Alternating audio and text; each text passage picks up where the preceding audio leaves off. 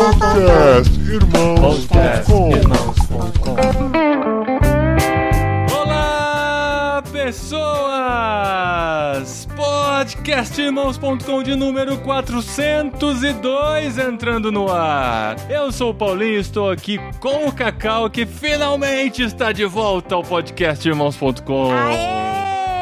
Toma essa, BTCast! Depois de muita negociação, depois de muita conversa com os empresários, Sim, conseguimos ter sim. Cacau de volta. É verdade.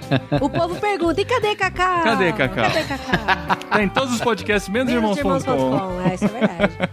E eu sou o Cacau Marques e tô aqui com a Adri, que foi quem teve a ideia pra essa pauta e tá sabendo tudo. Tudo, gente, tudo sensacional, assim. Eu sou a Adriana, eu estou aqui com o Guilherme Amarino, que vai, assim, vai me salvar das besteiras que eu estiver falando, viu? Quem vai te salvar sou eu que vou editar esse programa. ah, é? Você nunca me salva, meu amor. E eu sou o Guilherme Amarino, eu tô aqui com o Paulinho. O Paulinho que agora é o mais novo usuário de Kindle do nosso Olha país. só. Olha só. Usuário defensor, né? Defensor. Terrenho. Inclusive, assim, faz uma semana que eu estou com Kindle e não consigo imaginar como a humanidade sobreviveu até hoje com livros impressos, gente. Não, Não, ele faz já, sentido tá, nenhum. ele já tá aqui virando pra mim, Adri. Vai, os livros vão acabar. Sabe a velha discussão? Será que os livros vão acabar? Vão acabar, vão acabar. Há uma semana as pessoas perguntavam, eu falava, não, imagina, a gente gosta do cheiro, o cheiro do livro. a textura do livro. Não, né? mas esse pessoal do cheiro, cara, eu falo, compra uma resma de chamequinho, cheira enquanto lê o Kindle. Então, dá pra resolver isso. pois é, gente, não é um literário, mas estamos aqui pra ostentar o nosso Kindle que nós ganhamos da nossa ouvinte Denise, lá da Suíça, Eu amei. Olha, eu tô que chocada mandou até pra agora. gente. A Adri até agora não acredita na bênção recebida. e estamos muito felizes lendo, devorando mais do que nunca nossos livros. E semana que vem tem podcast literário aqui em irmãos.com. A gente vai Sim, fazer sobre a Jane verdade. Eyre. Eu tô quase terminando de ler o livro. Na verdade, quando vocês estão ouvindo esse programa, eu já terminei. Não terminou, não. O programa é uma hora amanhã, Eu vou terminar hoje, meu amor. Você tá achando o quê? Aqui, ó, gravando em Inclusive, eu cima vou da terminar tampa. de ler o livro e vou assistir o filme do Netflix com você. Até esse programa ir pro ar? E como que eu vou Até esse editar programa esse ir pro ar. programa? A disputa, quem é mais É. rápido, a Adri lendo ou o Paulinho editando? Ah, eu acho que sou eu lendo. Challenge accepted. Não, mas ó, eu quero abrir um parênteses aqui. Nossa, que aleatório isso, gente. Mas eu sempre fui. Eu sempre, eu sempre tive uma leve desconfiança de ter déficit de atenção e hiperatividade, né? Desde que inventaram essa sigla aí, minha mãe achava que eu tinha e todo mundo tinha. Mas eu nunca conseguia ler livro direito. Daí eu aprendi uma técnica de ler livro, por isso que eu leio lá rápido. É. Que eu coloco o meu olho, sabe, numa linha de uma frase? É. Eu pingo meu olho três vezes, no começo, no meio e no fim. No começo, no meio e no fim. Tipo, eu não corro meu olho pela linha. Hum. E é- foi assim que eu venci a hiperatividade e comecei e o déficit de atenção pra ler o livro. olha Agora só. eu entendi porque você ainda não se adaptou no Kindle. Por quê? Você não consegue correr lá pra frente e ver quanto falta pra terminar o capítulo, né? Isso deve ser um, É uma verdade. tensão Isso é terrível. Não, mas eu leio a linha, eu vou pingando o olho aqui, kiki. E você não consegue colocar a contagem regressiva lá de cada capítulo? Não, pelo amor, isso é loucura. gente, ó, no máximo a hora tem que ter na É, página. mas vamos lá, vamos Mas lá, gente. Antes que vamos a gente perca nossos ouvintes aqui falando de outro tema, nós viemos aqui hoje, às vésperas da publicação desse podcast. Sério mesmo, você está ouvindo esse podcast na terça-feira, agora é quarta-feira, fim da tarde, nós estamos gravando. Hoje não é quarta, hoje é segunda. Hoje é Segunda. eu falei quarta. É, você falou quarta. Como você vai editar na É, terça e a gente grava na exato. quarta? Nós estamos todos em quarentena, nós não sabemos que dia é hoje, perdemos noção do tempo. Isso é verdade. Estamos em quarentena, aproveitando para gravar muitos podcasts nessa Sim, semana. brincar de Nerf, jogar É. jogo de tabuleiro. Ó, eu só sei o seguinte, eu passei álcool em gel pra vir gravar isso aqui, porque eu sei que a gente tá gravando com italiano aqui, então. Oh! E italiano de bigode!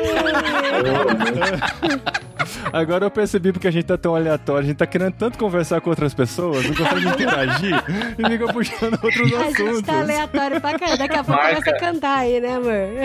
Mas então, gente, nós estamos aqui para falar de um tema que já permeia nossas discussões há muito tempo. Quando a gente fala sobre nossas profissões, na série Jetlag, quando a gente fala sobre leituras de livros não cristãos, músicas não cristãs que a gente ouve, né, não confessionais, digamos assim. E a gente já falou tantas vezes aqui sobre dualismo, sobre secular versus sagrado. E a gente vai entrar um pouquinho mais a fundo nesse tema hoje, porque hoje a gente vai discutir sobre o que é viver para a glória de Deus. O que isso implica na nossa vida, quais são as bases para isso, o que a reforma protestante tem a ver com isso. E nesse programa que eu espero que não seja tão aleatório assim, a gente vai discutir um pouquinho sobre Corandeu.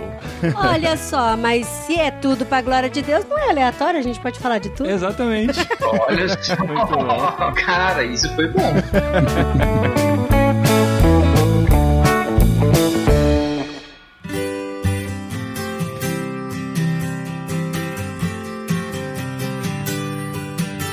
Muito bom, gente. Muito legal estar com vocês, Cacau e Gui. Nunca gravaram juntos. Nunca. Estão aqui. É verdade. É assim, a gente tem um grupo no WhatsApp que os dois fazem parte e os dois mandam seus próprios podcasts só com as mensagens de áudio que cada um produz. Ah, mas é muito bom, gente. É sério. Mas assim, estarem editados no mesmo programa, isso ainda não tinha acontecido. E eu chamei eles dois aqui pra gente desenvolver um pouco mais essa ideia do que é viver pra glória de Deus. A gente fala muito, a Bíblia fala disso muitas vezes, e a gente tem pensado muito nisso nos últimos anos, né? Faz parte da nossa vida. Eu lembro que por um tempo da minha vida, o versículo lá de que quer comais, quer bebais, ou a, a gente até falava na versão corrigida, né? Quer façais Ou qualquer outra façais coisa. qualquer outra coisa, façam para Fazei fazer tudo tudo para, a glória de Deus. e tal. Aí eu sempre pensei, não, tudo que eu faço tem que ser para a glória de Deus. Eu- o jeito que eu convivo com as pessoas, o jeito que eu trabalho, o jeito que eu estudo. Ah, mas não foi assim que a gente aprendeu. Não, como é que foi? Não. Bom, eu não sei, eu- eu não tava com você nessa época. Mas era muito. Era o dualismo o tempo todo, né? Ah, sim, isso é verdade. É, era a minha vida É. secular. Ah, não, porque na minha vida secular eu ajo desse jeito. É, não, na verdade, assim, a, a discussão que se tinha antigamente era muito assim, ó. Se você não está ouvindo uma música cristã, você não está fazendo para a glória de Deus. Sim, porque você tá ouvindo então, uma, muda- uma se música você secular. quer fazer pra glória de Deus, você tem que ouvir uma música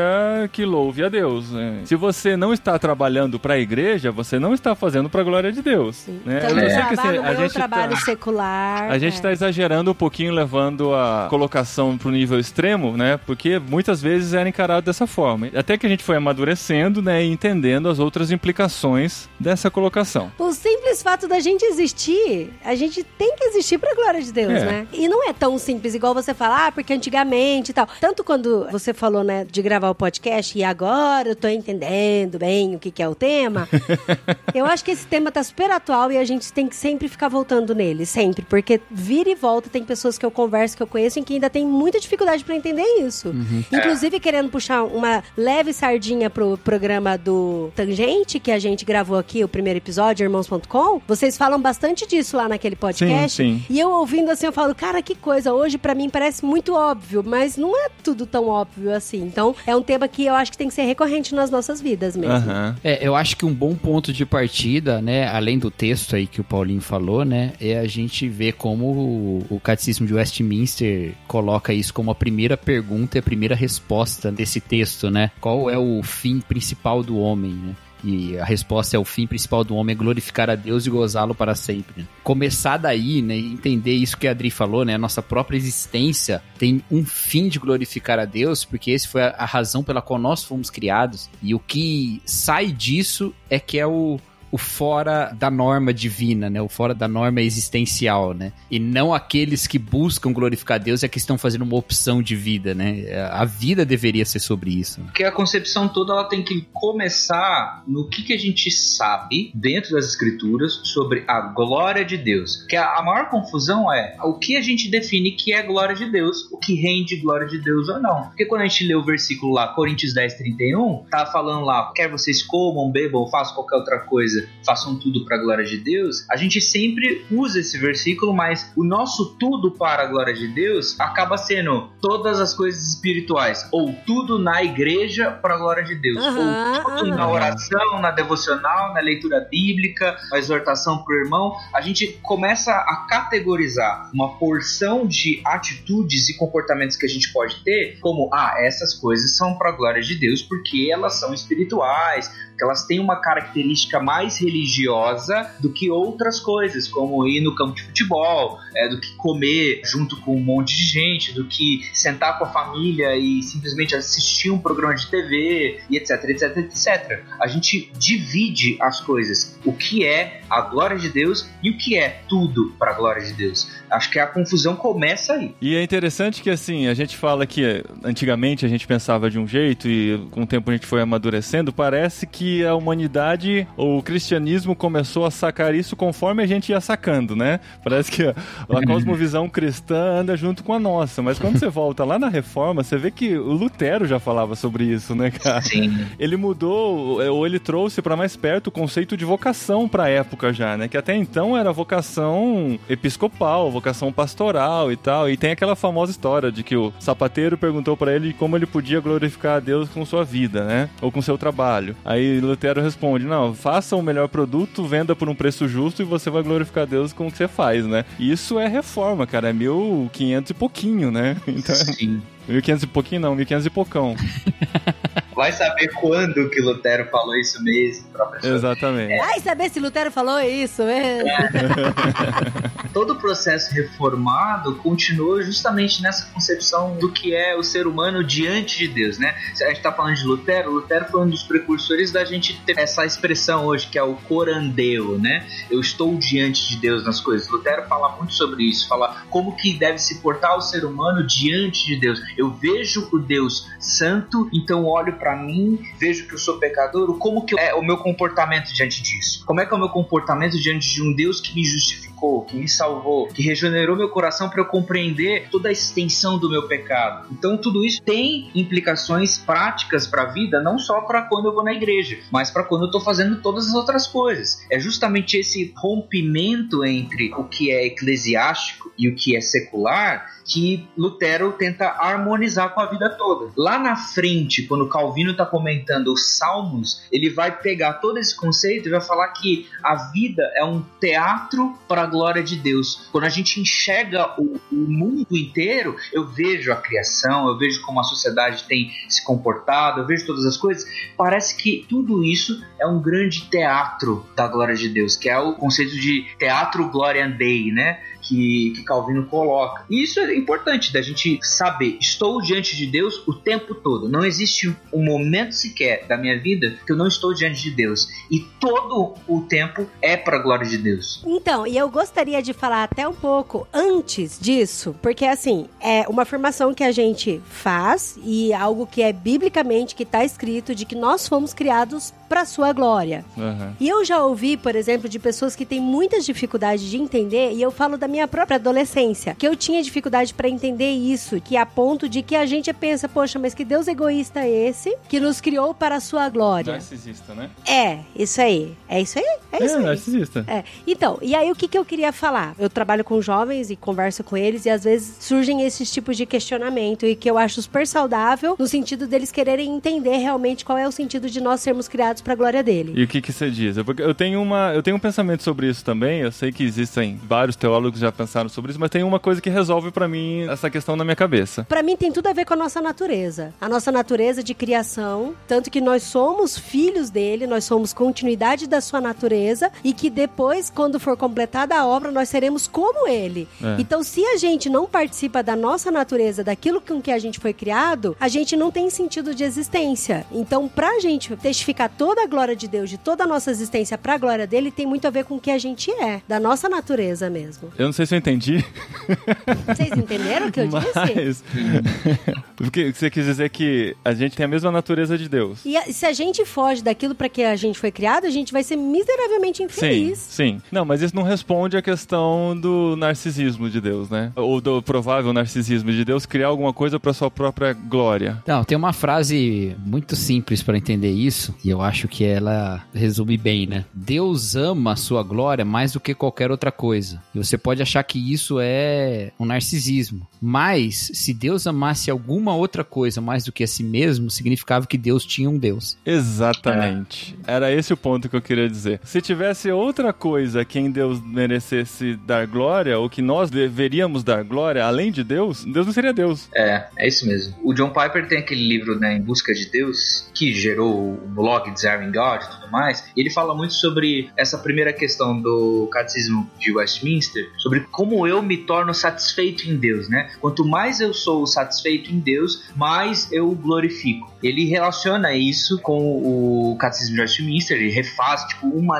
letrazinha e aí surge essa questão, né? Pô, um Deus que quer que tudo seja para a sua glória, será que ele não é um Deus narcisista? Será que ele não é um Deus egoísta? Mas aí a gente tem que fazer a pergunta: quem é Deus? Antes mesmo da gente perguntar quem sou eu, quem que nós somos como humanidade e tudo mais, quem é Deus? De qual Senhor estamos falando? Uhum. Porque se estamos falando de um Senhor bom, de um Senhor totalmente amável, de um Senhor que é justo, então eu tô falando do melhor Senhor possível. Então viver para a glória dele é a melhor coisa da existência. Por isso Sim, que o que o. Cacau falou faz sentido. Porque se Deus amasse qualquer outra coisa, se não a ele mesmo acima de todas as coisas, se não a sua glória acima de todas as coisas, Deus não seria um senhor totalmente bom. Ele seria um senhor imparcial, talvez. Ele seria um senhor injusto, talvez. Entendeu? Mas a gente também tem que acrescentar nisso que Deus é glorificado também nessa ação redentora, amorosa, graciosa e misericordiosa dele na direção da humanidade pecadora, sabe? Então, Uhum. ele também escolhe a cruz, ele escolhe o sofrimento, ele escolhe esse caminho de entrega, e aí eu tô falando dentro desse contexto trinitário, né? O Deus Filho se entregando e o Deus Pai recebendo esse sacrifício. Isso acontece também para a glória dele, também como uma forma de exaltação dele mesmo, né? Como falar lá em Efésios que os principados e as potestades nas regiões celestiais, elas veem essa maravilhosa sabedoria de Deus manifestada nessa história da redenção, né? Então, olhando essa participação de Deus em nos redimir, ele também é exaltado nisso. E não fosse esse amor de Deus pela sua glória, esse amor de Deus pelo seu nome, nós não seríamos também esses beneficiados por tão grande misericórdia, tão grande graça, né? Porque isso também é parte da natureza dele, né? Eu acredito que a teologia trinitária ela contribui muito para a compreensão da glória de Deus. Por que, que Deus ele é três e não um ou dois? Isso é uma pergunta pra, pra classe? É, por, por, quê? por quê?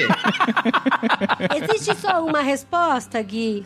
Tem uma É, resposta certa? Porque eu tenho uma resposta. Cara, Deus é muito relacional, né? Mas então por que, Ah, que mas ele não é dois? relacional em dois. Por que, que ele é três e não dois? Porque Por quê? onde tiverem Não. dois ou três. Não, ali- é, aí ele escolheu três, né? Não, é porque um banco não fica em pé só com dois pés, né, cara? Tem que ser de... Nossa. Nossa, mano, é tudo respostinha pronta de escola dominical, né? Não, a resposta certa é porque Deus é demais. Um é pouco, dois é bom, três é demais. Três é demais. Meu Deus do céu. Parabéns. Mas qual é a resposta certa? Não, isso foi uma reflexão de um cara. Lá pelo século XII, um cara chamado Ricardo São Vitor, ele entrou dentro de uma abadia e ele começou a refletir sobre isso. Por que, que Deus não é só um? Por que, que Deus não é só dois? Bom, ele não é só um porque ele precisa se relacionar, certo? Ele é um Deus relacional, ele ensinou a gente isso. Aí, ó, meio ponto pra mim. Ah, mas então por que, que ele não fica só em dois? Por que, que ele vai pra 13 e não fica só em dois? Pensa, se Deus fosse apenas duas pessoas, se fosse pai e filho, por exemplo, ele seria um Deus que iria se relacionar, mas o amor entre ele seria autossuficiente ao ponto dele não transbordar. Duas pessoas têm um amor muito egoísta nesse aspecto, porque eles seriam suficientes em si. Agora, Deus se apresentar a nós como triuno, Pai, Filho e Espírito Santo, para fazer a gente compreender que o amor, quanto mais compartilhado ele é, maior ele é. Pensa um pouquinho numa relação, quase uma analogia com a relação da multiplicação dos pães. A amizade ou o amor que podemos ter uns com os outros, na perspectiva trinitária da relação de Deus conosco, é que nem o pão que Jesus multiplica. Quanto mais a gente divide uns com os outros, mais nós temos. O C.S. Lewis, no livro dos Quatro Amores, quando ele está falando sobre amizade, ele vai falar sobre isso. E dá pra gente entender a compreensão trinitária de Deus, que por sua vez a gente entende toda a sua glória e resolve aquele lance do ah, será que Deus não é egoísta? Por exemplo, o C.S. Lewis está falando de três amigos: Charles Williams, J.R.R. Tolkien e ele mesmo. O C.S. Lewis fala o seguinte: quando eu tô com Tolkien e com Charles Williams, eu tenho uma dimensão de quem eles são. Agora, se eu tirar um deles da equação, eu não vou perder apenas um deles. Eu vou perder um pouco de cada um de nós que está nesse outro amigo que foi embora. Então, quando a gente divide a amizade, ou quando Deus decide, na sua trindade, se apresentar a nós, ele se apresenta como um amor relacional que não é suficiente em si mesmo, mas que transborda e transborda em relação a nós para ensinar a gente isso. Caramba, que legal. Deus não é três por isso, mas a gente consegue entender essa lição nisso, né? Aham. Eu entenderia dessa maneira, mas é uma reflexão interessante.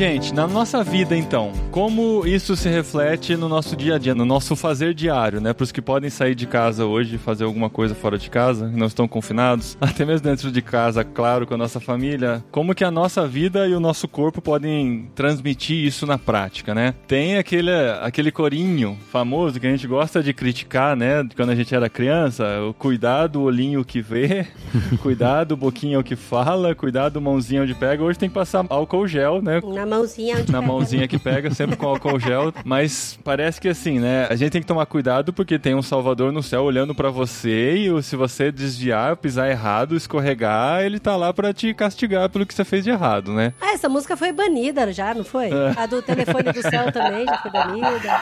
É, isso é uma coisa muito interessante, né? Porque a gente vê Jesus Cristo falando que glorificou o Pai, né? Que exaltou o Pai, que o Pai depois o exalta, né? Então, nós temos em Cristo o meio pelo qual nós engrandecemos a Deus. né? No batismo de Jesus, o Pai fala: Esse é meu filho amado em quem eu me comprazo, né? Em quem eu tenho prazer, né? Então, Uhum. o prazer dele tá no filho, né? Então, nós glorificamos a Deus na vida de Cristo em nós, né? Na plenitude dessa vida de Jesus em nós. Então, quanto mais submetidos, ligados, fiéis à cabeça que é Cristo, mais Deus é exaltado. E não só isso, Deus é exaltado em nós, Deus é glorificado na nossa vida, no nosso comportamento, também como uma extensão da obra da cruz. Amém. Às vezes eu fico um pouco preocupado com cânticos que falam coisas assim do tipo que a gente tá cativando, sabe, a Deus, assim, por Uhum. nós mesmos, né? Sim. E eu acho que a, a questão da adoração toda, ela envolve muito mais, tanto as nossas obras que glorificam o Pai, quanto a nossa devoção, o nosso culto e tudo mais, como presentes que Cristo entrega ao Pai, como obras dele. A gente vai e exalta Deus, o filho pega aquilo e fala, pai, eu fiz pra você, esse é meu presente, sabe? Aham. Tem dois exemplos disso na Bíblia que me chamaram muita atenção recentemente quando eu tava fazendo o curso do Perspectivas. Tem um- uma aula do Perspectivas que chama A História da Glória de Deus. Cara, que foi assim. Que é uma aula sensacional, gente. Ah, todas as aulas do Perspectivas são, né? Eu acho que todo cristão devia fazer o curso. Amém. Aí uma das aulas falava sobre a história da glória de Deus. E ela começou, a professora começou a dar exemplos desde a criação do homem e tal, passando por toda a Bíblia, de como a glória de Deus era preservada e tudo, na verdade, na Bíblia tem a ver com a glória de Deus. E tem duas passagens, cara, que a gente tem o costume de ler ela com uma perspectiva muito mais humana do que divina. Uma delas é a história de Davi e Golias, né, que a gente sempre se coloca como sendo o Davi da história e Deus nos usando Não e nos importa o tamanho do capacitando. gigante que tá na sua frente. Exatamente, Deus vai te capacitar para vencer aquilo. Mesmo que você tenha só três pedrinhas. É, exatamente. Essas coisas. Eram Mas eram cinco. cinco pedrinhas. É, Mas mesmo, mesmo com três. Mesmo com três. Ainda, ainda que fosse só três. Ainda que é. E Aí você vê, cara, que é- Tinha o nome.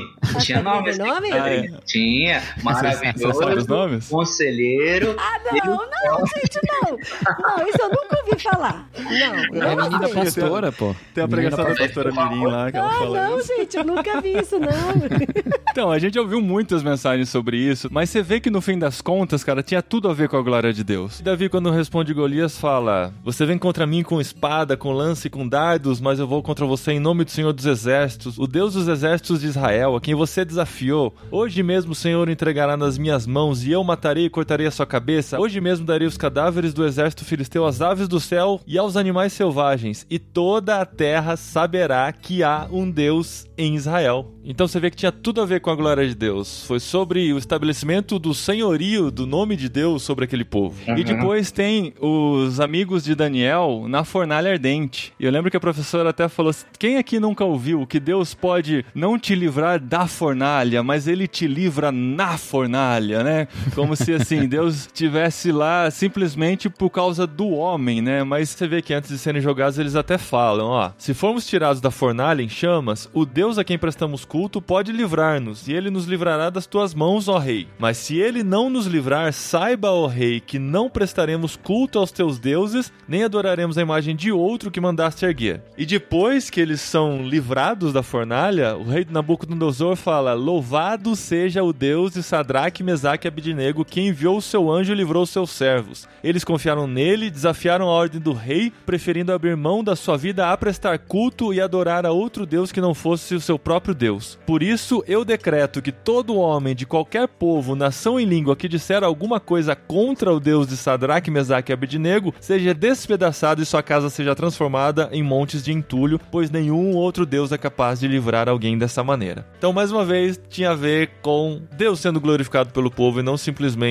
a ferramenta que ele usou para que isso acontecesse. E quando a gente começa a ler a Bíblia por esse olhar, a gente começa a perceber que nós não somos o centro de tudo, né? Exato. Tem a ver com Deus, tem a ver com a obra de Cristo, tem a ver com como em tudo isso Deus é glorificado e como a gente pode fazer parte de tudo isso, desse processo de glorificação do próprio Deus. Isso é muito incrível. E o mais louco é que, assim, durante todo o curso do Perspectivas, inclusive eu acho que eu já devo até ter citado isso em algum podcast, eu me sentia muito, muito medíocre. Eu saía arrasada. Toda aula eu saía muito arrasada. Porque eu não sei o que, que acontece, mas a gente, como ser humano, no nosso centro do umbiguismo, do nosso egoísmo, a gente sempre lê e a gente sempre procura as histórias, tudo o que envolve o ser humano. Como eu me beneficio com isso, como que Deus vai agir ao meu favor. Sempre assim, sabe? Parece que é esse umbigo que tá sempre girando em torno da leitura bíblica É. constante. Eu tava pesquisando um pouquinho antes de gravar esse programa, aí eu tava pesquisando alguns vídeos, o que, que as pessoas falavam sobre a glória de Deus nas mensagens, vídeos do YouTube e tal. Eu até vi um vídeo que fala sobre Filipenses 1 e 9, que fala que o amor de vocês aumente cada vez mais em conhecimento e em toda a preparação, para discernirem o que é melhor, a fim de serem puros e repreensíveis até o dia de Cristo, cheios do fruto da justiça, fruto que vem por meio de Jesus Cristo para a glória e louvor de Deus. Então, mas Então, a gente lê, o que, que a gente interpreta? Não, exatamente. Toda a aplicação do texto até que foi bem interessante. Ele foi regredindo, né? Falando como é que a gente faz para glorificar a Deus? A gente tem que produzir frutos. E para produzir frutos temos que discernir a vontade de Deus, discernir o que é melhor e tal. E para discernir o que é melhor, nosso amor tem que crescer. Só que daí ele termina toda a aplicação falando que você se sinta amado, porque Deus te ama. E aí se, se você E se aí você vai ser é, irrepreensível é. Tipo, e puro. o texto todo tá falando sobre a glória de Deus, aí ele traz a aplicação pra nós, não, que você precisa saber que Deus ama você, que você é, especial é, pra é, Deus. Então, é. caramba, estamos falando da glória de Deus, a gente vai falar da gente mesmo assim, cara, é É impressionante. suado, né? Porque é fácil a gente chegar e colocar esse tema da glória de Deus, colocando como o centro da atuação o próprio homem. No entanto, lembrando aquilo que eu falei antes do Calvino, né? Que Calvino fala que o mundo todo é um teatro para a glória de Deus, ou seja, as nossas atitudes, a natureza, etc, etc. Se você pensar que Deus é um roteirista de uma grande peça, que é para a glória dele, no final de todas as coisas, aí você vai ler versículos como esse, ou como a introdução de Efésios, quando Paulo está dizendo, ele repete várias vezes a expressão, né, para o louvor da sua glória, e ele conta apenas a narrativa do que aconteceu no mundo, desde a criação, a queda, o projeto de redenção de Deus, toda a história da narrativa de Cristo, a obra de Cristo em nós e aquilo que a gente aguarda. Tudo isso gera glória para Deus. Então, quando a gente se entende como alguém que vive no meio de uma história sendo contada por Deus, que é para o louvor da sua glória, aí acho que as coisas começam a fazer sentido sem a gente virar dualista ou ficar reduzindo as coisas a nós mesmos. Porque estamos como agentes bem pequenos, como personagens, dentro de uma história que é maior que a gente, dentro de um Deus que elaborou as coisas, dentro de um Deus que tem conduzido toda a história de uma maneira pequena ao ponto de a gente entender a nossa própria história, mas também de uma maneira cósmica, onde até mesmo as estrelas rendem glória para ele. E por outro lado, como a Adri falou, a gente saía muito pequeno das aulas do Perspectivas, pensando, cara, Deus é um Deus tão tremendo, tão grande, tão incrível, e a gente como seres tão pequenos, né, a gente se sente muitas vezes insignificante, mesmo entendendo o amor dele por nós e tudo. Mas por outro lado, o que me vinha muito à mente era, cara, eu quero fazer parte do que Deus está fazendo, porque ele me dá esse privilégio. Não que ele precise de mim, ele não precisa de mim, mas ele me dá esse privilégio de fazer parte disso. E isso é muito impressionante. A gente saber que Deus nos dá essa oportunidade de fazermos parte, né? Mesmo sendo algo tão pra gente aparentemente inacessível e tão fora da nossa realidade, ele nos dá essa oportunidade de fazermos parte dessa narrativa que ele está construindo e da qual nós já fazemos parte como redimidos pelo sangue de Jesus, né? Sim. E eu acho que isso tem uma demonstração também para nós nesse aspecto da nossa santificação, né? Quando a gente vê lá em Romanos 12 falando para nós nos oferecermos, né, como sacrifício vivo, santo e agradável a Deus, e esse que é o culto que a gente presta, né? E vindo logo na sequência do versículo que diz, porque dele, por ele, para ele são todas as coisas, glória, pois a ele eternamente, amém, né? Então, toda glória é para ele, por isso nós nos oferecemos a ele, né? Porque toda glória é para ele, nós também vivemos para a glória dele, né? Eu gosto de pensar nesse sentido em como nós somos esses objetos, assim, é, que Deus vai moldando a sua própria adoração, sabe? Ele vai moldando em nós a nossa forma de glorificá-lo também. Isso tá, claro, até em textos bem conhecidos nossos, por exemplo, o Salmo 23, né? Ele fala que o Senhor nos guia pela vereda da justiça por amor do seu nome, né? Uhum. Ele não nos guia pela vereda da justiça pra gente ter uma vida boa. Então faça o que é certo e assim você vai conseguir sucesso, igual alguns, né, vão tirar da Bíblia lá receitas financeiras e tal. Mas como é que é aquela? Faça por onde que eu te ajudarei? Não tem esse versículo na Bíblia? Tem esse versículo. Não, mas tem gente É, então. que tem. Mas ele guia por amor do seu próprio nome, né? Ele nos molda e nos. Como diz o texto aí que você leu, né? Que são esses frutos de justiça por meio de Jesus Cristo para glória e louvor do Pai, né? Então é por meio de Jesus que esses frutos de justiça se manifestam em nós, né? E se a gente pensar numa história assim, até do culto mesmo, né? Desde quando Deus dá a lei, né? Se você olhar bem o que acontece quando Deus dá os dez mandamentos, por exemplo, é muito interessante isso. Os católicos, eles têm a tendência de separar os dez mandamentos diferente da gente. Hum. Eles têm a fórmula catequética. Não é que a Bíblia deles é diferente, não, tá? O texto lá é igualzinho. Mas eles têm a fórmula catequética dos dez mandamentos, em que os dois primeiros mandamentos da nossa fórmula formam para eles um mandamento só, que é o amar a Deus acima de todas as coisas. Então, não terás outros deuses diante de mim e não farás para ti imagem de escultura, para dentro da catequese católica, ele é um mandamento só. Mas eu acho que nesse ponto a doutrina católica acaba atrapalhando um pouco, porque quando você lê o texto de Êxodo, o primeiro mandamento quebrado, depois que os dez mandamentos são dados, é o segundo e não o primeiro. Porque Hum. eles fazem imagem de escultura, eles fazem o bezerro de ouro, mas o bezerro de ouro não era outra divindade. Arão faz lá o bezerro de ouro, ele diz assim: Esse é o seu Deus que te tirou do Egito. Que é exatamente a fala que Deus fala para Moisés, né? Eu sou o Senhor teu Deus que te tirou do Egito. E mais um pouquinho, Arão fala: Amanhã nós nos reuniremos aqui e prestaremos culto a Yahvé. Então, ele tá falando que aquele bezerro é Yahvé, não é outro Deus. Então, eles tinham o mesmo Deus, mas tinham quebrado o segundo mandamento de, de fazer imagem de escultura. E por que que isso é Uhum. tão problemático? Porque Deus não deixa que a gente faça imagem de nada que nós determinemos quem ele é, mas ele revela quem ele é. Ele fala quem ele é. Aham. E ele é que dá as diretrizes do culto dele, ele que dá as diretrizes da adoração dele. E quando você vai olhando a Bíblia, você vê lá no Novo Testamento, o apóstolo João, né, escrevendo no Evangelho, que homem nenhum viu a Deus, mas o Filho, o Deus unigênito se revelou a nós, né? Que Deus se fez visto na sua imagem em Jesus. Paulo escrevendo aos Colossenses, fala que Cristo é a imagem do Deus invisível. Inclusive, tem uma música muito boa de uma dupla aí que cita esse, esse texto. Então, Oh, é Que legal, cara. Ô, passa pra mim depois no WhatsApp. Fica calmo. Eu tenho ela baixada aqui, MP3, já te mando.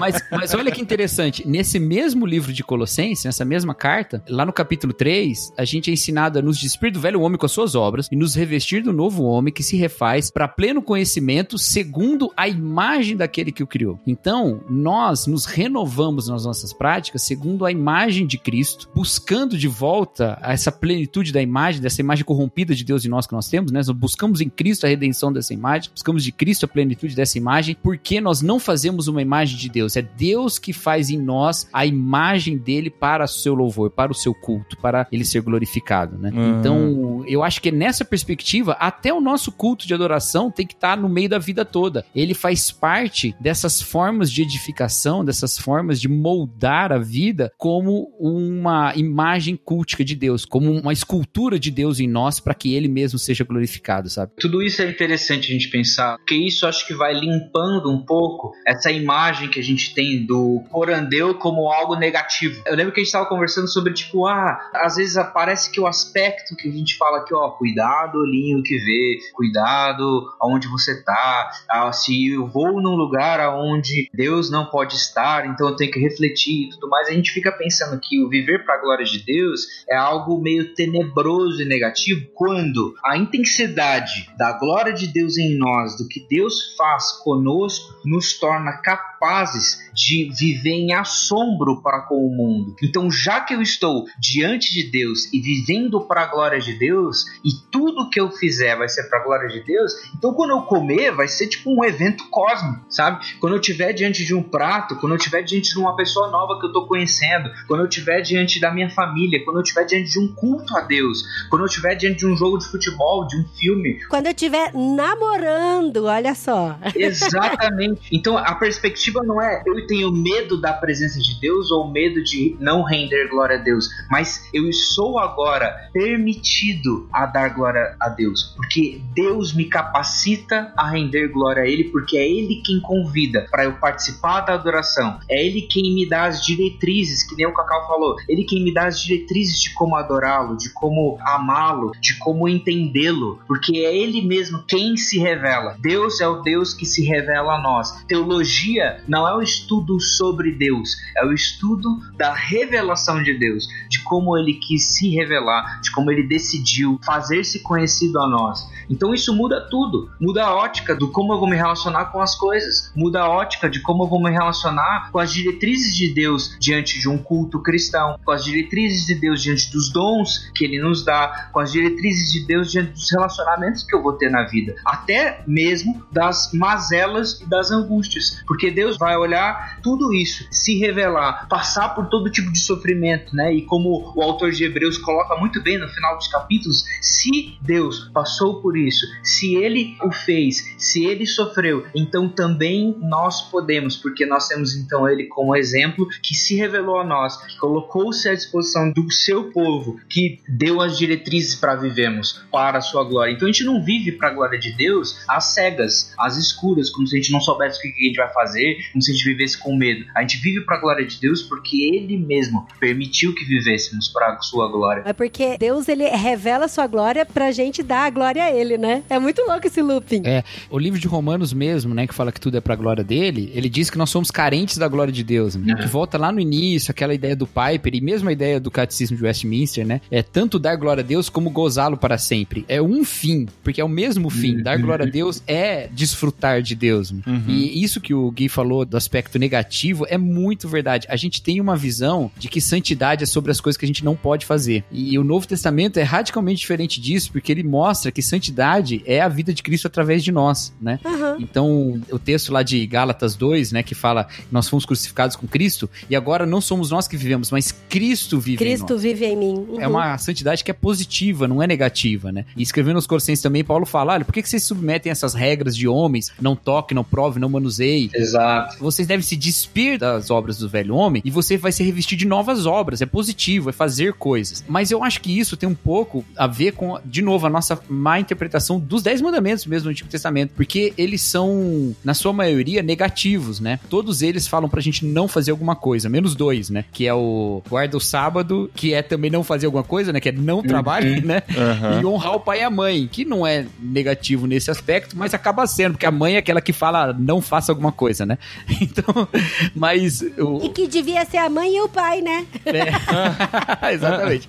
Mas quando você vê no Novo Testamento, existe uma ligação entre o que o Novo Testamento nos revela sobre essa vida, que já era positiva no Antigo também, obviamente, né? Mas que deixa as coisas mais claras. Porque os Dez Mandamentos começam com aquele prólogo lá. Eu sou o Senhor teu Deus que te tirou do Egito da casa de servidão. É o Deus libertador, é o Deus que livra o homem da escravidão, que livrou aquele povo da escravidão. Os Dez Mandamentos não são uma forma de prisão, são uma forma de liberdade. São termos de liberdade, onde eles verdadeiramente serão livres. No Novo Testamento, você vê o apóstolo Paulo falando: olha, não use da liberdade que vocês têm para dar lugar à carnalidade. E ele vai dizer que nós não somos escravos da lei, nós não somos escravos dos deuses, nós não somos escravos da carnalidade, porque nós não vamos usar da liberdade para nos escravizar na carnalidade. Mas ele fala para nós servirmos uns aos outros em amor, que no grego guarda essa raiz com a escravidão, para nós nos fazermos escravos uns dos outros pelo amor. O Timothy Keller fala que o amor é perda de liberdade mais libertadora que existe. Então, a santidade, ela não é o não fazer alguma coisa, mas a santidade é amar com o amor de Deus. Amar com o amor de Deus é glorificar a Deus. E aí toca naquele texto que o Paulinho pegou lá de Filipenses, né? Crescer o amor para que seja glorificado a Deus com as obras de justiça de Cristo através de nós. Né? Eu acho que a Bíblia insiste muito nisso, muito, muito. E às vezes eu falo isso e algumas pessoas entendem errado. Entendem que eu tô falando que não pode mais falar de pecado e tal. Não, gente. Ah, o aham, passar a mão ensino na cabeça, né? É, o ensino sobre o pecado, ele é essencial para que você entenda como Deus ama. Porque se Aham. você não fala o que é o pecado, ninguém entende que Deus nos ama com perdão. Não existe perdão se não existe transgressão. E eu vejo muito esse problema acontecendo por aí. O que eu quero dizer é o seguinte: toda purificação, toda santificação, toda busca por cumprir a vontade de Deus, ela nos leva a amar mais. E amar mais é cumprir a lei. Aí já não sou eu que tô falando, não. É a Bíblia que fala. O apóstolo Paulo fala isso, o apóstolo João fala isso. Aham, Pedro aham. fala isso. Pedro fala uma coisa muito interessante. Ele fala que se vocês já se purificaram pela verdade que leva ao amor fraternal, amemos-nos uns aos outros sem fingimento, se não me engano. Agora eu esqueci o final do versículo, mas é isso aí. É 1 Pedro 1. Então, nos purificar pela verdade nos leva ao amor fraternal. É óbvio, precisa nos levar. Esse é o objetivo de nos purificarmos, sabe? Tanto que você vê erros nesse sentido na escritura. Paulo alertando aos coríntios, olha, a verdade sem o amor não adianta de nada, né? O próprio Senhor Jesus Cristo mandando aquela carta para os Efésios lá no Apocalipse, né, falando, olha, vocês abandonaram o primeiro amor, mesmo que vocês sejam pessoas que buscam a fidelidade, vocês resistiram às heresias, mas vocês deixaram o amor para trás, né? E eu tenho isso contra vocês, né? Aham. Então, eu acredito mesmo que Deus é mais glorificado em nós quanto mais nós manifestamos esse amor dele, que é um amor que ele manifestou por amor do seu próprio nome, que ele manifestou para sua própria glória, sabe? Toda vez quando a gente vai falar sobre santificação, sobre glória de Deus, principalmente quando vai falar para um público que ainda tem um outro tipo de preocupação, eles querem saber assim, até onde eu posso ir. E por in- gente, por incrível que pareça, a gente ainda recebe perguntas do tipo: "Ai, cristão pode fazer tatuagem, cristão pode fazer piercing, cristão pode fumar, cristão pode ir no cinema". Então assim, é muito louco, porque quando a gente começa a enxergar que tudo é baseado em Deus, nessa nossa santificação, nessa nossa busca contínua de olhar com o óculos de Cristo, de amar as pessoas com o amor que Deus nos ensinou pra amar, de que Deus revela a sua glória pra gente, pra gente saber como glorificá-lo, todas essas perguntas, elas ficam assim completamente sem resposta, sabe? Tipo, é, é muito louco, porque eu falo, agora eu já tenho podcast, né, amor? Então daí eu vou falar, não, escuta o podcast número tal, que daí você vai entender que tudo é pra glória de Deus. É, o que que significa, Porque realmente né, o pessoal, o pessoal ainda pergunta muito pra gente assim: nossa, vocês assistem filme do mundo, vocês escutam música do mundo. Aham. Porque isso não tá glorificando a Deus, sabe? As pessoas parecem que tem uma cartilha do que glorifica a Deus, do que não glorifica a Deus, o que é A, o que é B. E acaba, infelizmente, a gente acaba usando a expressão, ah, glória a Deus, né? Muito, às vezes, nem sem saber por quê. E sendo que eu acho que essa fala do Cacau aí, inclusive, a gente tinha que editar e colocar ela bem curtinha pra. Pra distribuir no zap. Não, é, pra gente nunca esquecer. pra gente nunca do esquecer. coronavírus, você manda uma mensagem de amor. E... É, exato.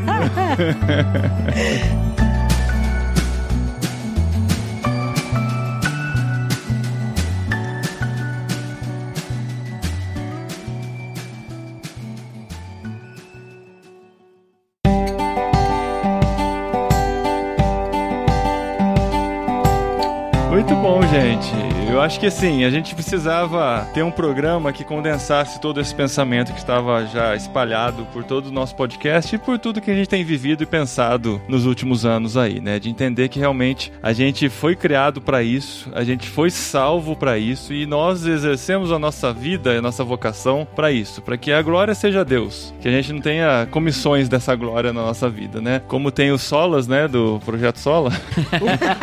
Se for tem Como o projeto Sola criou os cinco solas aí, só lhe Não, deu glória, inclusive, né? gente, desculpa, eu não sabia o que, que era sola até saber do projeto sola mesmo. Chama projeto sola. o É nome porque da eles vão banda. andar em todo o país com a sola de seus pés Né? e tal, e vão Mas, caminhar. gente, é sério. Só uma coisa, o Cacau tava falando sobre a necessidade da gente falar sobre pecado e acho que é importante lembrar, e tem uma música que a gente escreveu e, e é a redenção numa das estrofes e muita gente às vezes passa despercebido sobre isso, talvez a explicação ajude você ou a cantar a música na perspectiva mais correta ou a visualizar ela de uma outra forma, né? Tem Vamos lá, a- correção teológica.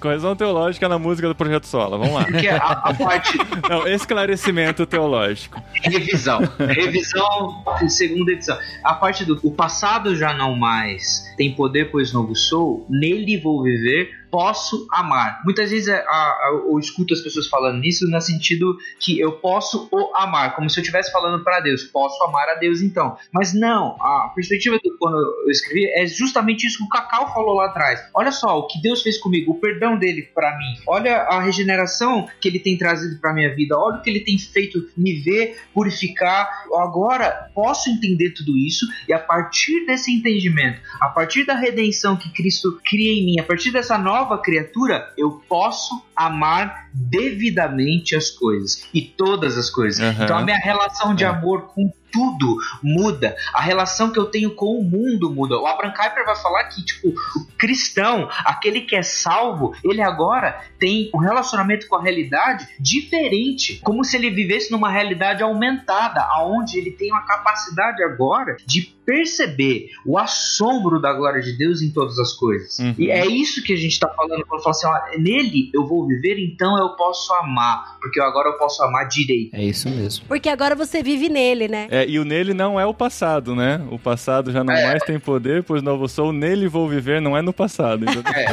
ele, ele- Gente, mas aí já é- não é problema de teologia, né? É, É, de cornetada, cornetada do texto, né? Paulinho aí, ó. revise a letra, Mas por favor. Tem uma coisa assim a se destacar, né? Eu digo isso com frequência na igreja lá, inclusive, né? A gente é bem tranquilo lá em relação às perspectivas soterológicas, né? Mas eu lamento muito que a contribuição reformada para o evangelicalismo comum no Brasil seja sempre visto na ótica só da soterologia. Quando, para mim, a contribuição prática da teologia reformada é justamente a centralidade da glória de Deus. É, esse é um ensino que seria, inclusive, revolucionário para muitas igrejas, assim, que não precisariam abrir Uhum. mão de outros distintivos doutrinários, mas que é, é batata, assim, sabe? Coloca todas as coisas no lugar, coloca todas as coisas no lugar. Aham. E eu acho que isso é uma necessidade de ser enfatizado, assim, nas nossas igrejas. É, que se você pensar nos cinco solas, né, cara, não tem como ser cristão evangélico sem os cinco solas. Você não E pode escolher você um sabe deles. os cinco sola de cor? Eu sei. Hum, então vamos lá. No próximo podcast eu conto. Você tem até uma camiseta escrito dos cinco. Ele Ah. sabe só do projeto Ah, são só sola. cinco, gente. Ó, Vai sola fide, Hã? solos Christus, Hã? sola escritura, É ok. Gente, Só- não assopra, vocês dois aí. Sol, soli Deus glória, que é o quinto, e sola... Já falei feed? Já falou. Errou de graça aí, Paulinho. Errou de Sola graça. gratia. eu- É, sola gratia, muito bem. Mas vocês deram dica, não E vale. agora, Deu uma de graça pra mim. Vai lá. Vai, Cacau, o Cacau. Não, claro que eu sei os cinco pontos do calvinismo. Mas é justamente isso que eu acho, né? Porque os cinco pontos, chamados cinco pontos do calvinismo, né? Que saíram lá do sino de Dort, eles são uma resposta. Eles já nascem num texto de polêmica. Quando, na verdade, há essa verdade impressionante da existência toda sobre a glória de Deus, É. que é muito mais poderosa, entendeu? E que eu entendo que tem relação com cinco pontos e tudo isso é importante, mas seria algo a ser tão enfatizado em círculos que tem uma certa objeção ao Calvino, seria tão importante que isso fosse enfatizado não como um ensino calvinista, mas como um ensino bíblico, porque é o centro de fato da nossa vida, é a glória de Deus, sabe? Não só da nossa vida, da história toda, né? Um livro fantástico disso que o Cacau tá falando, que é uma recomendação fortíssima, que é o Coisas da Terra, do Joe Higney, né? Então, é como se fosse uma continuação do livro do John Piper, né? O Em Busca de Deus. Então, a gente tem o Em Busca de Deus, que vai falar sobre justamente esse deleitar-se em Deus, obter o prazer nele, para a glória dele, entender o a- o que é a glória dele, mas e o- as coisas que estão aqui na Terra? Como é que eu relaciono isso? O Joe Higney ele responde essa questão, né? Eu acho um livro excelente, velho. Excelente. Mais algum livro, gente? Eu- a gente fez isso no programa do podcast Tangente, foi bem legal colocar no final a bibliografia. O pessoal agradeceu. Tem mais algum pra recomendar, Cacau? Mas, ó, livro fácil de ler, viu? Vocês indicam um livro muito difícil de ler. Não, é, eu tenho um livro legal também, porque o Gui citou o Piper aí. Eu tô tentando lembrar o nome agora. Aquele do Prazer em Cristo, você lembra qual que é o nome? Que é do John Piper? É, do Piper. Pequenininho. Ai, rapaz. É onde ele tem aquele conceito do hedonismo cristão, sabe? Plena satisfação em Deus. Isso, esse, esse. Plena satisfação em Deus. Esse livro é muito bom, muito bom mesmo. E eh, conversa bastante com o que a gente falou aqui. É, é isso mesmo. Ó, um bom pra entender Senhorio de Cristo é da Monergismo é um do Verne Portes. Não sei falar o nome dele. Verne Portres. Chama O Senhorio de Cristo. Servindo ao Salvador o tempo todo, em tudo que fazemos, de todo o nosso coração. Esse livro ele vai abordar bastante das coisas que eu falei quando a gente tá num estádio de futebol, quando a gente tá comendo, entender o senhorio de Cristo sobre todas as coisas, né? Entender Colossenses 1 de fato, como nele foram todas as coisas. E quando a gente tá entendendo todas as coisas, são todas as coisas, não é só as coisas crentes. É boa. Eu me interessei agora, enquanto a gente tava gravando o podcast, pra conhecer um pouco sobre esse catecismo de Westminster. Uhum. E eu vi que tem PDF, cara, facinho de ler aí na internet. Então, só tem. pro pessoal saber um pouco sobre essas questões e tal. Tem ele no Kindle comentado também. Sim, Oh, que agora oh, tem Charles Hodge. pra ler. Eu espero que todos os livros recomendados tenham no Kindle de graça, né? É o No mínimo que eu Unlimited. espero. Unlimited. esse que eu falei tinha no site da Fiel de graça e com um audiobook. Olha só. Mas por que Olha. trepassa já? Ó, já saiu do livro, foi no Kindle, agora é audiobook. Daí Ah, já é trapacear Uma no jogo. parte dele eu li fazendo caminhada aqui no condomínio. É, cinco vezes, né? Mais rápido. Velocidade 5x. Ó, o que o Cacau falou do Piper tem no Kindle Unlimited, inclusive. O da Monergismo também tem. Olha, Olha, só. Olha aí. e tem o discípulo radical do Stott, né? Que tem uma base bem boa pra tudo que a gente falou aqui. Isso. Vários aspectos da vida pra glória de Deus. Ah, sim, gente. Bate bem com o que a gente falou. Discípulo radical. e show. você tem uma música pra recomendar, André? Então, gente, olha só, Gui, eu tô curtindo pra caramba, cara, o Projeto Sola, de verdade. Isso não faz parte da, da, da permuta aqui da gravação. Não, é sério. Porque, assim, uma das coisas que pra mim remete muito lembrar de quem eu sou e como criatura, me colocar na posição de criatura, Deus na posição de criador e que tudo é pra honra e glória dele. Eu gosto muito de, de vez em quando, ouvir algumas músicas que mexem bastante com o meu coração, sabe? E tem uma música do Sola que eu curto pra caramba, que é a Colossenses, né? Que eu gosto pra caramba. Colossenses 3. É. Colossenses e aí, 1. É um amor. É, tá bom. Colossenses 1. E eu gosto pra caramba. E esse, e esse Canta último um pedacinho, CD de André. vocês... Não, eu não sei cantar. Pede pra mim cantar. Dá uma palhinha pra nós, Dri. Ele é a imagem do Deus invisível. Ele é Senhor sobre a criação. Pois nele foram criadas todas as coisas nos céus e na terra Sejam tronos, soberanias, poderes ou autoridade. E esse último CD de vocês também tá bem legal, cara. Que fala do, do temor e tal. Tá uma pegada bem folk, né? Eu curti É. pra caramba. O link está aqui no post, mas dá pra achar em qualquer rede de Spotify, né? compartilhamento de No Spotify músicas. procura como Projeto Sola, né? Projeto Solo. E tem uma playlist, né, Gui? Porque as músicas foram Tem. lançadas separadamente, então eu tenho que ir na playlist criada pelo Guilherme Amarino. Tem tanto a playlist da discografia quanto a playlist do Homem Litúrgico. Que, aliás, esse mês a gente lança a 12 música do Homem Litúrgico e última música desse álbum, pra lançar de vez o álbum Homem Litúrgico. Ah, aí vocês vão subir o álbum inteiro pro Spotify? Vamos, um ano inteiro lançando música mês a mês, cara. Que trabalho que deu. Que da hora. Nossa, aí tá difícil de achar no Spotify as músicas, né? Aquela chata. Ela não vê a hora de lançar ele completo. Mas tá muito legal, cara. Tá muito bonito. Parabéns. Ele é o resplendor da glória do Pai. Ele é a exata expressão do seu ser.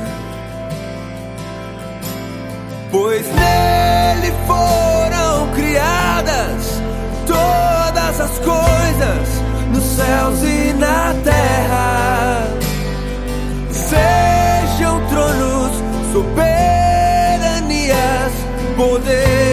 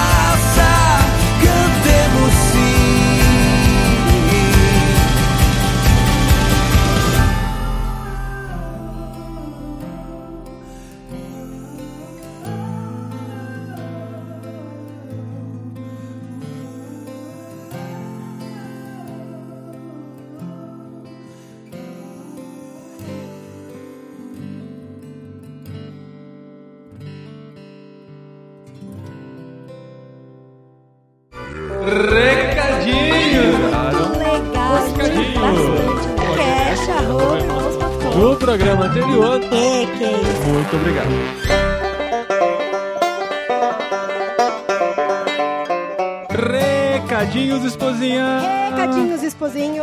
Recadinhos de quarentena, Quarentena não, que eu não tô doente. de isolamento. Não, não tá doente. A gente não tá com coronavírus, mas às vezes, né, outros. Deve outras Ah, doenças. deve estar com outra doença, certeza. Verme. A gente sempre tem doença. É. Sempre, minha mãe diz, faz exame, que faz exame acha alguma coisa. Exatamente, o pessoal É fica falando. assim. Por isso tem tantos casos de doença no Brasil, né? O pessoal fica investigando.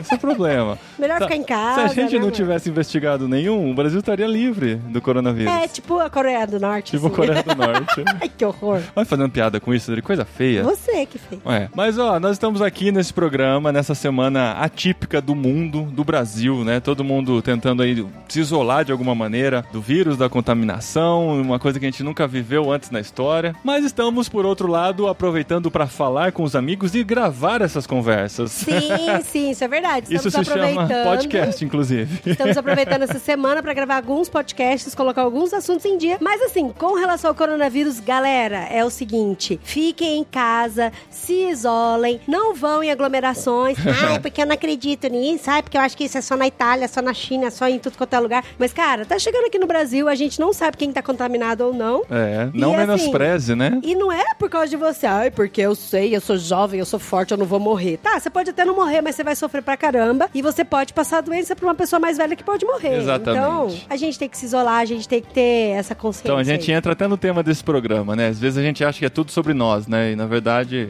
É relacional, é sobre é o outro. sobre né? o outro Aham. e a gente tem que viver dessa forma. Mas assim, só pra dizer que tem muito programa legal vindo por aí. Semana que vem tem literário. Qual que é o livro que você está terminando de ler? Terminar de ler, vou terminar de ler hoje. Então você está ouvindo, eu já terminei de ler, já assisti o filme no Netflix, que é o livro da Jane Eyre. Na verdade, a história, a protagonista chama Jane Eyre e o livro é da Charlotte Brontë. E você que está lendo com a gente, acompanha o programa da semana que vem. Se você não leu, o programa também é pra você, pra conhecer a obra e Ah, ver tem no a Netflix, opinião. viu? Dá tempo de você assistir. Dá pra assistir? É, dá pra assistir pra ouvir o podcast, tá certo. Tem também jet lag vindo por aí. O próximo jet lag é uma surpresa, talvez muito agradável pra alguns, talvez desagradável pra outros. Ah, vai todo mundo gostar, amor. Será? Mas tem. Ah.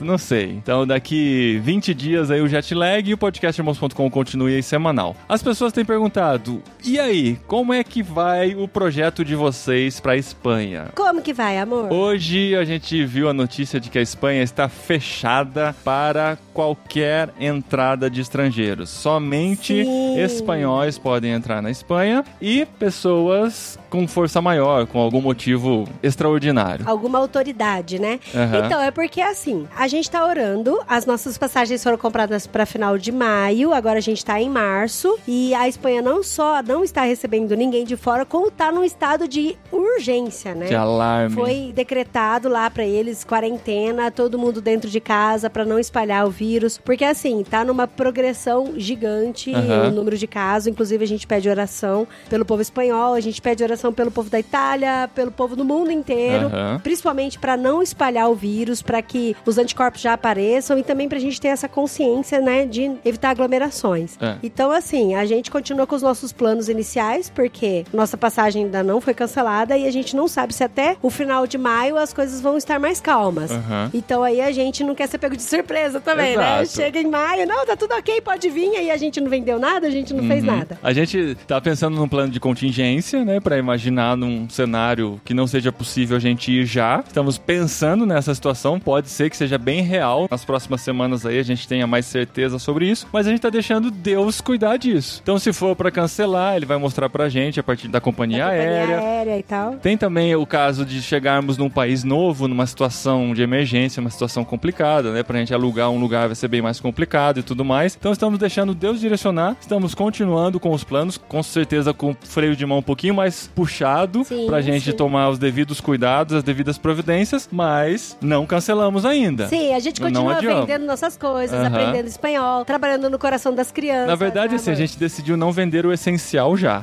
né? Vender É, que é cama, geladeira. Vender o que não vai fogão, fazer é. falta caso a gente precise ficar. Mas estamos seguindo no plano e você pode fazer parte dele, como você já sabe. Você pode caminhar com a gente, ser um dos nossos mantenedores, uma das pessoas que vai esticar o braço até a Espanha para ir com a gente até lá. E para saber mais, para receber nossos informativos e para se tornar nosso parceiro, www.irmãos.com/barra na Europa. Você ora com a gente, ora por essa situação, ora pelo povo europeu, ora pelo povo espanhol e a gente vai junto nessa jornada aí, tá bom? E siga-nos nas redes sociais pra saber de como que a gente tá caminhando com esse Aham. projeto, né, amor? Sim. Se você ainda não segue, eu sou Paulinho De Gaspari. E eu sou Dri De Gaspari. E tem irmãos.com também em todas as redes sociais para você acompanhar o que está acontecendo com a gente, tá bom? Até a próxima semana, um abração e se cuidem. Mais do que nunca, se cuidem. Como gente, diria a mamãe. se cuidem, se Juízo. isolem, se isolem. Juízo.